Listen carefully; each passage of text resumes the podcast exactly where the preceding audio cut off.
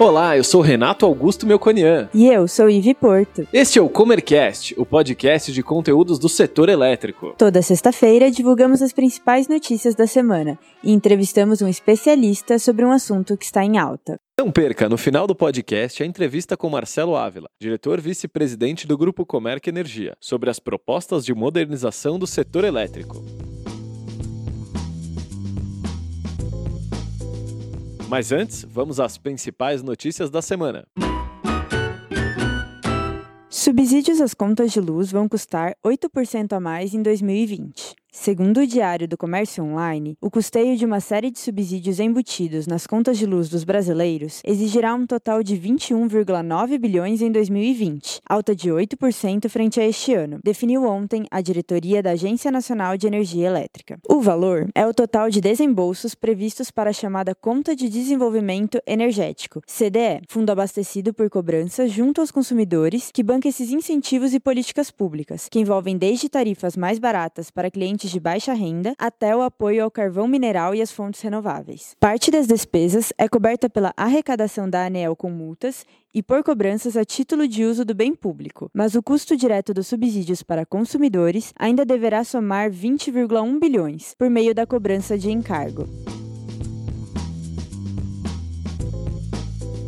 Maringá ganhará novas placas de rua iluminadas por energia solar. Instaladas pela Secretaria de Mobilidade Urbana do município, trazem nomes de ruas e avenidas e demais informações dos locais do município. Também possuem conector para carregar o celular, informações em braille, placas com iluminação interna, CEP do local, bairro, descrição de origem do nome da via e numeração dos imóveis da quadra. Conforme o Portal Solar, além dessa iniciativa, a Prefeitura do município avalia outros projetos de energia fotovoltaica, visando ações de sustentabilidade. Cabe ressaltar que o Paraná é o quinto estado no ranking de geração distribuída, com 59,4 megawatts de potência instalada de fonte fotovoltaica, segundo o mapeamento da Absolar, entidade do setor.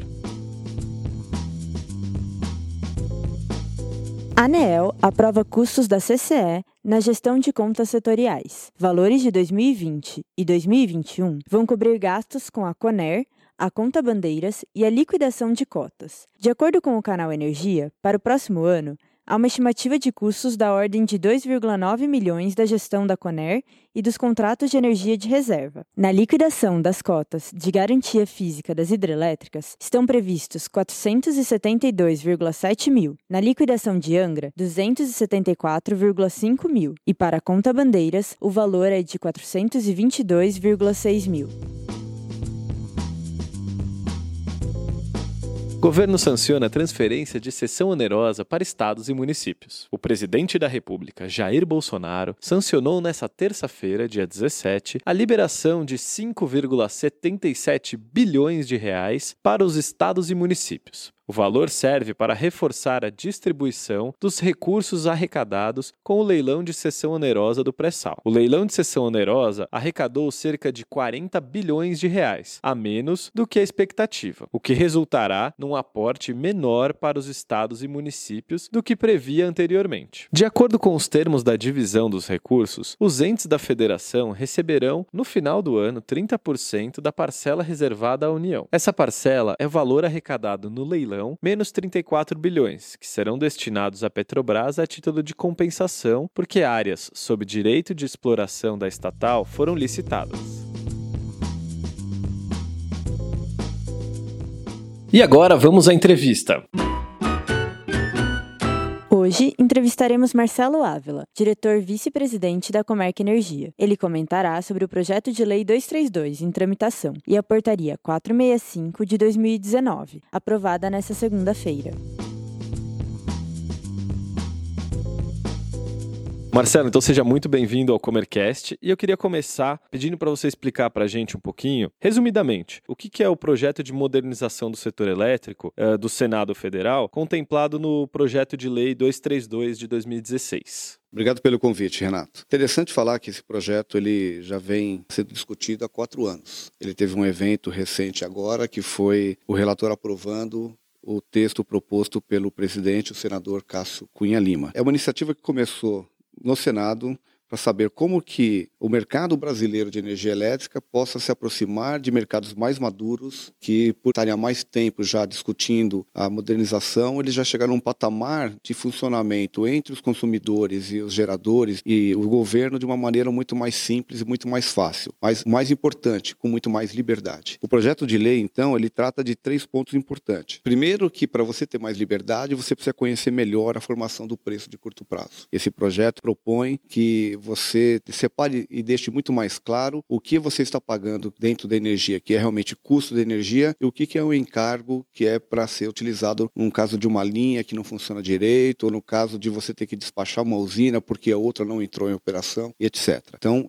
esse é um ponto importante. O segundo seria uh, uma separação importante quando você discute portabilidade, quando você discute liberdade de movimentação, ou seja, deixa de comprar de um agente para comprar de outro, que é você poder separar lastro e energia. O modelo brasileiro hoje ele está baseado numa contratação de usinas onde ela fornece o lastro e a energia. Então a expansão da matriz nesses projetos de longo prazo, ela só está calcada no mercado cativo, em contratos de 20 ou 30 anos. O Mercado Livre ele contribui também para a expansão, mas em contratos de prazo mais curto. O que se propõe, o que se vem discutindo, é que você separe lastro energia, ou seja, o governo vai fazer leilões para contratar usinas e todos os consumidores pagarão pelo lastro. E depois os proprietários dessas usinas poderão negociar a energia livremente com qualquer um. Agora, o terceiro ponto, que na minha opinião é o mais importante, é o empoderamento do consumidor. Hoje você tem algumas regras que deixam apenas um grupo de consumidores com liberdade de escolher o seu fornecedor e o projeto propõe a que todos os consumidores do país possam comprar energia da melhor maneira que eles quiserem. A gente costuma dizer que seria muito similar ao que acontece hoje com a telefonia. Você estaria contratado com uma operadora, nesse caso de energia elétrica com uma geradora ou com uma comercializadora, e você poderia mudar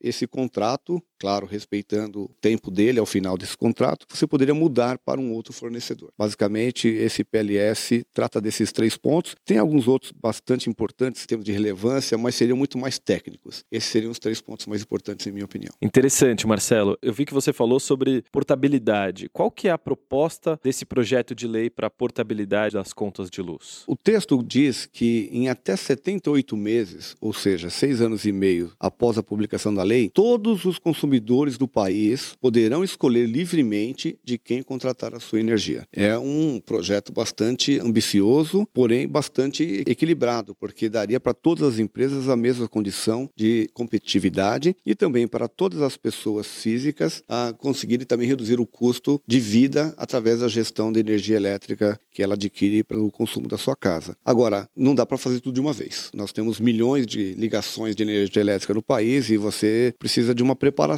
não somente das condições regulatórias, mas também das condições operacionais, né, das distribuidoras, dos órgãos de regulação, da Câmara de Energia, etc. Então, o que o PLS está propondo é que, após 18 meses de entrada em vigor da lei, qualquer consumidor com mais do que 2 mil quilowatts possa contratar qualquer tipo de energia no Mercado Livre. Após 30 meses da entrada em vigor da lei, 1.000 quilowatts. Continuando, após 42 meses, 500 quilowatts. Eu lembro que hoje Todas as empresas do grupo A que têm uma demanda contratada acima de 500 kW já podem comprar. O que ele está fazendo então é dizer que você não teria mais restrições com relação ao tipo de energia que você pode comprar para migrar. E aí você tem mais três pontos para frente que hoje não estão previstos em nenhuma regulação, nenhuma legislação, que seria após 54 meses da entrada em vigor da lei, consumidores com mais do que 300 kW de demanda contratada, e aí 66 meses depois da entrada da, da lei, qualquer empresa que tenha consumo de energia contratado numa tensão igual ou superior a 2,3 kV,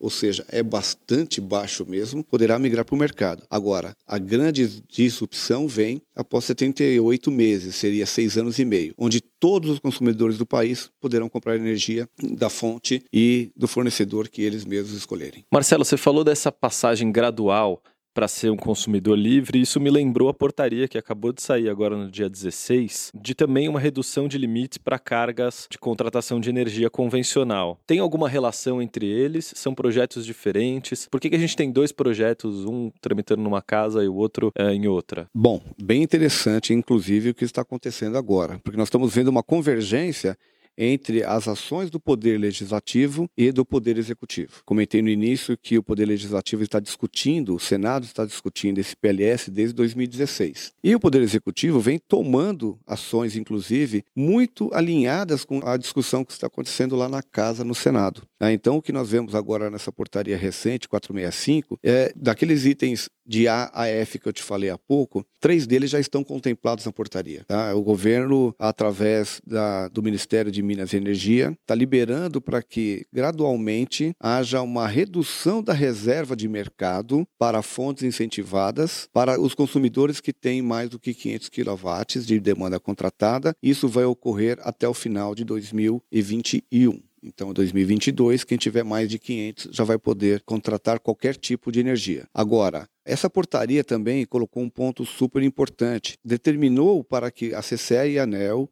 estudem e removam qualquer empecilho regulatório para que consumidores com menos do que 500 kW possam migrar para o mercado. E já pede que se estabeleça um cronograma e que seja divulgado até 31 de janeiro de 22 esse cronograma, com o início de migração a partir de janeiro de 2024. Então, bastante alinhados até com o que está acontecendo nesse PLS, mas ainda tratando de grupo A.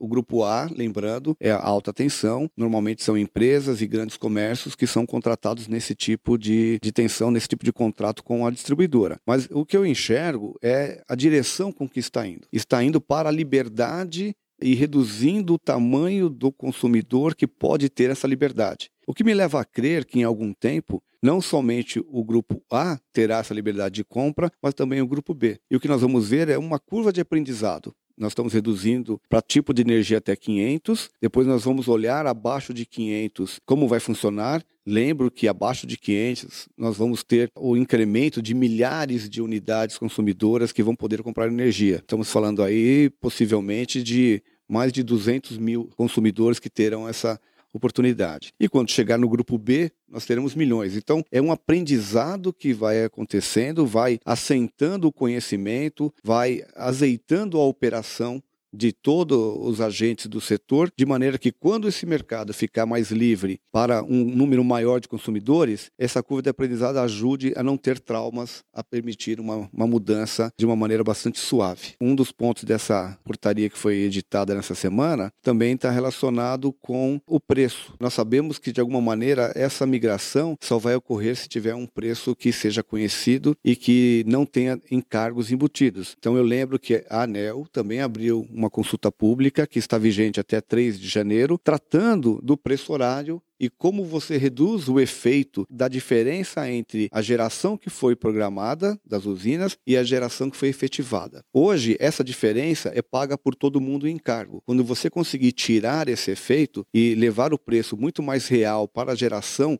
que foi efetivamente realizada, os consumidores vão saber o que eles estão comprando, o que eles estão pagando. E eles vão poder escolher se vão querer fazer um contrato aonde eles vão estar sujeitos a, por exemplo, mais chuva, um preço mais baixo, vão querer um preço igual o ano todo. Mas eles vão poder saber e se posicionar. Então, esse preço horário ele começa a valer a partir de 2021, mas em 2020 já vamos estar aprendendo com isso porque o sistema vai operar com o preço horário para despacho das usinas. Então, possivelmente, quando chegar a oportunidade dos consumidores a migrarem para o mercado, essa curva de aprendizado também já aconteceu e vai ficar muito simples para a tomada de decisão. Marcelo, muito obrigado pela presença e por todos esses esclarecimentos. Eu queria finalizar pedindo para você explicar para a gente como que a Comerc está se preparando para essas mudanças e modernizações do setor elétrico. Renato, eu agradeço o convite, como já disse no início, e obrigado por perguntar sobre a Comerc, porque boa parte do que nós fazemos aqui é uma preparação para o futuro. Hoje eu quero lembrar que nós temos uma empresa de tecnologia.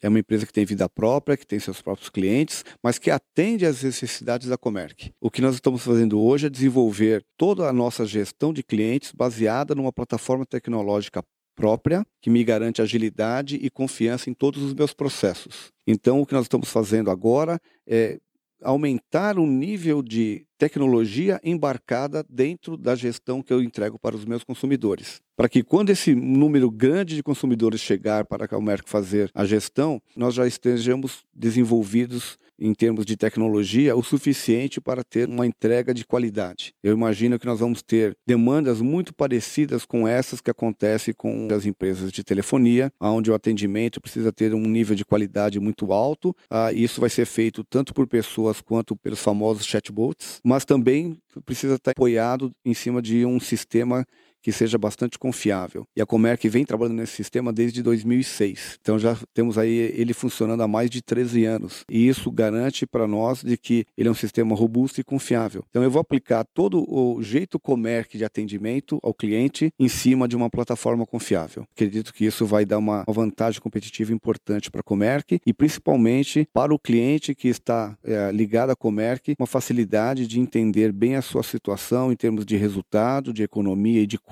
a qualquer momento, acessando não apenas os nossos executivos de relacionamento, mas também as nossas plataformas de atendimento via sistema. Se tiver interesse em saber mais sobre soluções em energia, envie um e-mail para faleconosco@comerc.com.br. Aguardamos seu contato. Gostou desse episódio? Comente ou nos avalie no seu aplicativo de podcast preferido. Tem sugestões e feedback? Mande para nós no e-mail faleconosco.comerc.com.br ou nas redes sociais. Até, Até a próxima. próxima.